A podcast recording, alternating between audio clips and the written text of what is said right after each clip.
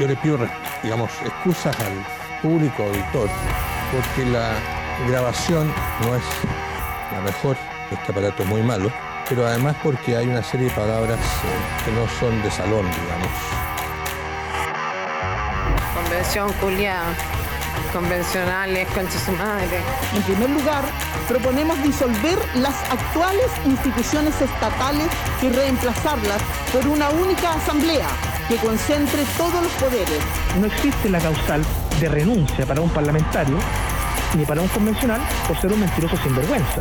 De Guigure que está hablando puras Sí, de. Yo no sé a quién le puede no importar que lo traten de hijo de puta.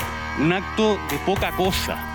Pero no me extraña, porque usted es comunista. Que retire sus carabineros, sus militares, sus milicos. Que entienda de una vez Piñera. Salgan, salgan ustedes para que no es 57. Se nota un poco tensa, Montserrat. Sin lugar a dudas, con el sí eh, y con el no, esa batalla de las ideas eh, va a existir y estoy seguro que vamos a estar con Sebastián eh, en la misma trinchera luchando por esta idea.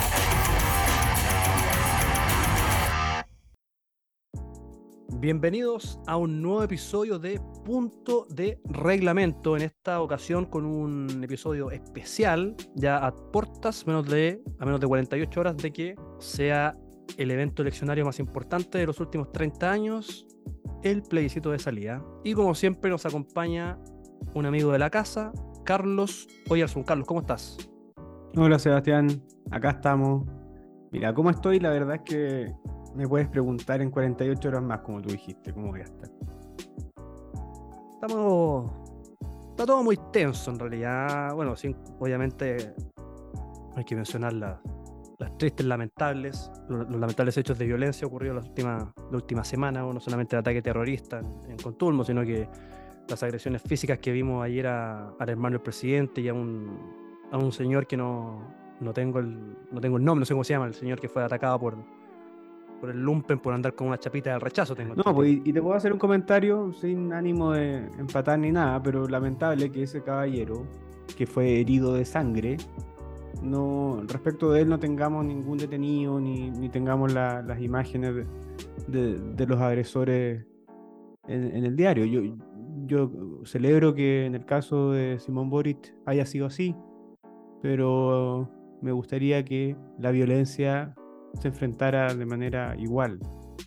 Y eso lamentablemente no está pasando. Lo que pasa es que tenemos poca dotación policial y hay que priorizar, pues entonces siempre va a ser más importante el hermano del presidente que un NN. Oye, pero bueno, hablando del el plebiscito, ¿cómo está el panorama en el Congreso Nacional? ¿Cómo va a estar el panorama del Congreso Nacional a contar del lunes próximo? Bueno, está en relativo.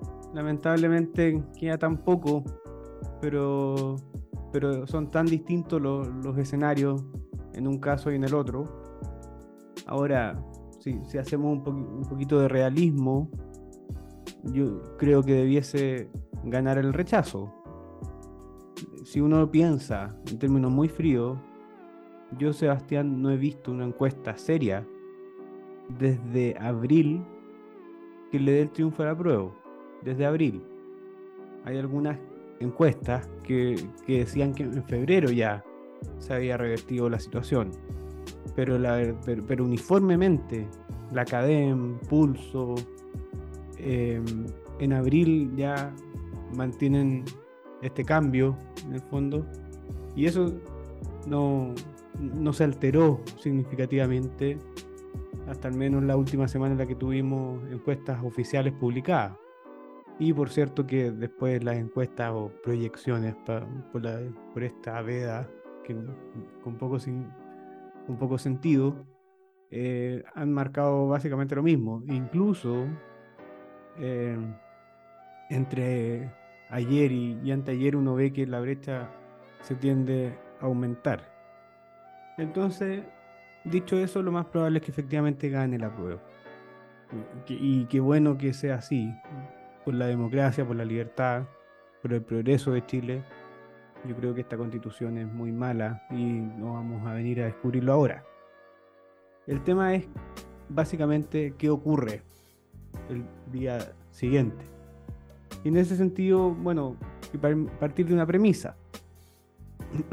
el gran valor del rechazo es que pudo convocar a personas desde la centroizquierda o la izquierda democrática hasta la derecha del Partido Republicano, que es lo más a la derecha que uno podría mencionar. Y eso se debe, yo creo, en parte, a que conviven muchas visiones dentro del rechazo. Pero hay un piso general o muy mayoritario que sostiene que este proceso debe continuar. Más allá del análisis o de las intenciones que a lo mejor podamos tener, debe continuar por una razón muy sencilla. Y es que el 78% de Chile votó a prueba que querían una nueva constitución. Eso es un hecho. Obviamente, sobre ese hecho, eh, han habido muchas visiones que tienden a abusar de esto en el sentido de que vamos a tener un proceso idéntico al que ya vivimos, eh, básicamente imponiéndolo. Estoy hablando de la visión que en su minuto trató de instalar el presidente Boric, recordemos la entrevista, o de lo que, por ejemplo, esta semana trató de instalar el Partido Comunista a través de Hadwe, que abiertamente decía, tiene que haber un proceso con las mismas reglas. Y claro, obviamente van a decir eso porque son las reglas que a ellos les convienen. Que haya listas de independientes afines a ellos, que haya sobrecupos de escaños reservados, en donde vimos que básicamente eh, la tendencia era que eran personas que terminaban representando su idea. Entonces obviamente eso les conviene y eso es lo que quieren. Ahora bien, eh, las personas que creen en la democracia, en la libertad, eh, obviamente vamos a querer un proceso con reglas que garanticen ciertos mínimos democráticos, como los que lamentablemente esta convención no tuvo. Y eso es lo que se va a tener que empezar a conversar a partir del lunes.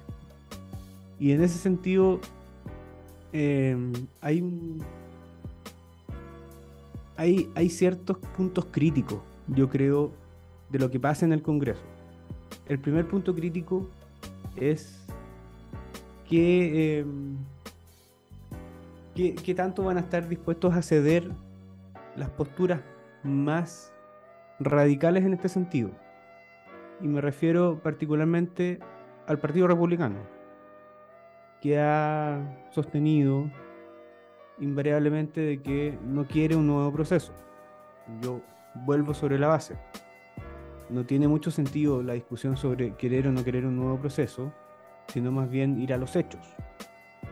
Y yo estoy convencido de que respetar la democracia, de eh, respetar la palabra también respecto de aquellas personas de la izquierda democrática que cruzaron la frontera en virtud de la garantía de un nuevo proceso, eh, hay que respetar, hay que respetarles en el fondo esa voluntad. Y por lo mismo es que, por ejemplo, nosotros hoy día vemos una entrevista que creo que es muy buena y muy gráfica del, presidente de la UDI, Javier Macaya, en el diario El País de España, en donde nos sostiene básicamente esto. Y es que eh, ahora es momento de respetar la palabra. Eh, por otra parte, vamos a tener que ver mucha madurez política. Y madurez política me refiero a que vamos a tener que ver aquello que no vimos durante un año de convención, en donde fue la imposición y no el diálogo lo que terminó imperando. Yo creo que en este minuto, em, lo digo desde el punto de vista de la negociación del, respecto a las normas de fondo, no negociación porque una palabra que ya no se puede usar, pero em, en la conversación, en el diálogo, eh, vamos a tener que ir cediendo posturas. Eh, y aquí es un, esto es algo que generalmente a la gente de derecha le cuesta mucho porque eh, a veces conversar o llegar a acuerdos se confunde demasiado con, dicho en buen chileno, bajarse los pantalones. pero también tenemos que ver o tenemos que condescender a una postura de la izquierda democrática que va a tener que hacer lo mismo, es decir, ceder a posturas. Eh, nosotros hablamos mucho, por ejemplo, de, eh, la norma sobre paridad, escaños reservados pero de manera proporcional a la votación, etcétera, que probablemente son normas que no nos gustan. A mí en lo particular no me gustan. Creo que tienden a distorsionar la, la democracia. Pero al otro lado, por ejemplo, nosotros vamos a tener que ver también señales respecto de la libertad de rendimiento, respecto de la libertad de enseñanza, de, la garantía de la educación subvencionada, que, respecto del Estado unitario. O sea, a lo que hoy, Sebastián, es que aquí van a tener, vamos a tener que tener, eh, eh, van a tener que ceder de ambos lados. Y, esa va a ser, y ese va a ser un proceso de maduración política que eh, finalmente va a decir mucho de lo que se venga de aquí al futuro. Eh, es evidente de que aquí nadie va a tener la receta mágica de cómo ocurren las cosas. no, no, es que esté la, la, sala de reuniones de la presidencia del Senado reservada para el lunes a las 4 de la tarde para ver cómo seguimos. Yo creo que esto va a ser un espacio en el cual todos vamos a, vamos a estar pisando sobre, sobre, sobre huevo, sobre cáscara de huevo. Eh, y en ese sentido, creo que es fundamental que eh, ambos sectores, em, teniendo posturas obviamente, eh, sean capaces de pensar más bien en los intereses de Chile que en, intereses ideológicos particulares. Sí, pero por todas las declaraciones que han habido estos meses, en particular las últimas semanas, eh, es evidente que la disposición para avanzar sea cual fuese el resultado, eh, está mayoritariamente en los sectores del centro, de centro derecha. De hecho, el, uno de los primeros acuerdos que se presentaron, que se presentó a la ciudadanía fueron los puntos que había que reformar, que fue presentado por parte de la centro derecha. Y de hecho, la gente, la gente podrá recordar que en el, en el acuerdo de los partidos del oficialismo, todos recuerdan cuando a los cinco minutos salió el presidente del Partido Comunista a desdecirse de lo que había firmado solo unos minutos antes. Entonces, yo creo que eh, la carga, la prueba está más que en la derecha, que ya se ha comprometido por todos los medios habidos y por haber, y como tú mismo señalas hoy día en la, entrevista al diario El País que dio el presidente de la UDI, Javier Macaya, eh, el, peso de la prueba está en los partidos del oficialismo. O sea, y más, más importante también va a ser el día domingo, gane quien gane, la opción que sea, eh, cómo va a ser la puesta en escena de eso y cuál va a ser el llamado que va a hacer el presidente. Porque mal que mal, el presidente va a tener que liderar este proceso, ya sea para llevar a cabo las reformas que necesita para implementarse el nuevo texto constitucional, o, en el caso que gane el rechazo, para llevar a cabo las reformas que se han comprometido a hacer todo el sector político. No, absolutamente de acuerdo, Sebastián. Y, déjame agregar una cosa, y es que la, postura o las decisiones que ha ido tomando la centro derecha, y no lo quiero decir porque viene de muy de cerca el comentario, pero el, posicionamiento de personajes, por ejemplo, como Javier Macaya, eh, obviamente le van a permitir partir el día lunes desde un punto de vista de una posición de liderazgo infinitamente superior a aquellos partidos eh, o bloques que eh, en su minuto no fueron capaces de dar garantías mínimas respecto de cómo seguir el proceso desde el punto de vista democrático. Y punto básicamente a lo que tú te refieres, que es este acuerdo de los partidos de la prueba, en donde hay ambigüedades, eh, hay dificultad para llegar al acuerdo, no, no hay definiciones de fondo mayores. Me acuerdo que de tres páginas en el que se demoraron tres semanas. Eh, y que no se toca el sistema político, por de pronto. claro, en donde a eso es lo que voy demasiado ambiguo, demasiado superficial. Entonces, efectivamente, eso va a tener su costo. Y, ese costo probablemente se va a graficar en en el liderazgo o en la posición que tengan después para proponer efectivamente nuevos procesos y nuevas reglas para redactar una nueva constitución. Eh, yo en ese sentido, por ejemplo, veo mucho más empoderada a una Jimena Rincón que eh, al mismo presidente o, al gobierno en general. Y, y, tú dices ahí también cuál va a ser el rol del gobierno. Y la verdad es que yo en este minuto no me atrevo a plantear posturas precisamente por, eh, por el costo que va a tener para él haber sido el, el jefe de campaña del apruebo.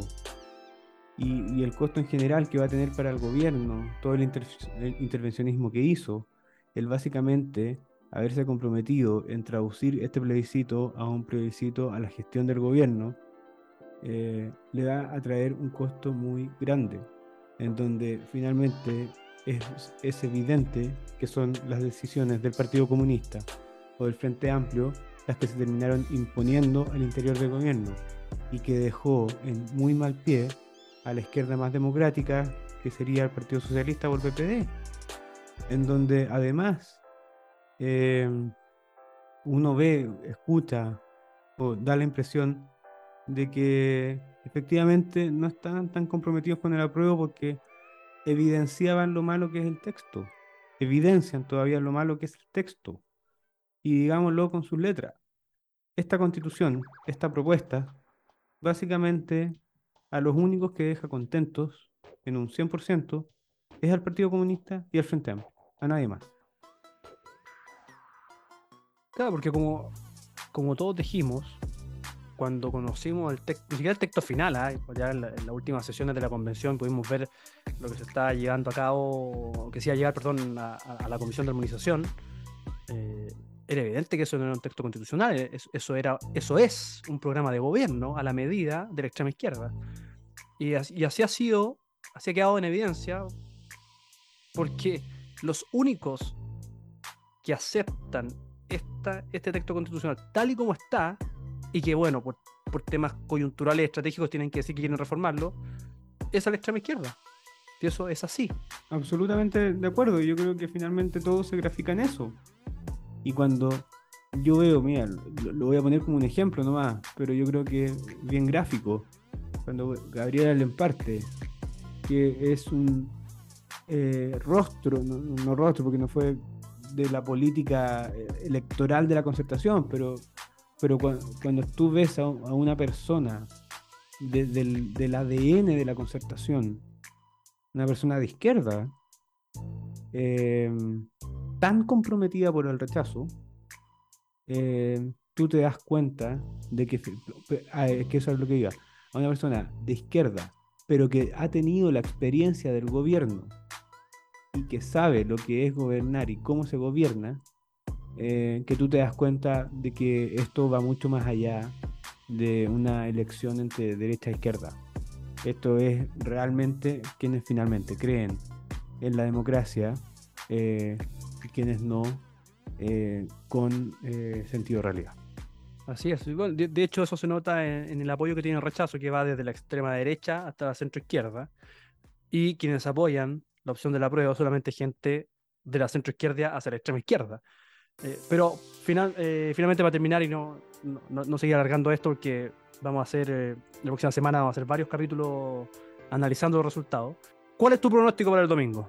Mira, yo, yo creo, trato de ser lo más sincero posible, yo creo que va, la diferencia va a ser superior a 10 puntos. Vamos a estar en un 55 y medio, 56, 44, 44 y medio. Y creo que también eso sería un muy buen antecedente para después de lo que se converse. Sea, una cosa que día no dijimos, pero eh, cuál sea el resultado, cuánto, básicamente, va a también ser muy decidor respecto de la duración, las condiciones, eh, las personas eh, que finalmente se decían para redactar una nueva pero buena constitución. En efecto, próxima semana vamos cuando nos juntemos de nuevo vamos a ver cómo, cómo estuvo tu pronóstico.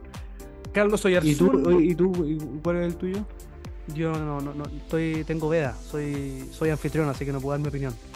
Ah. Soy, soy, neutral. Claro. Carlos Oyarzún, abogado, magíster en Derecho Administrativo, asesor legislativo en la Cámara de Diputados y en el Senado de la República. Gracias por habernos acompañado en este último episodio de Punto de Reglamento antes del plebiscito de salida. Muchas gracias a ti, Sebastián. Un abrazo grande.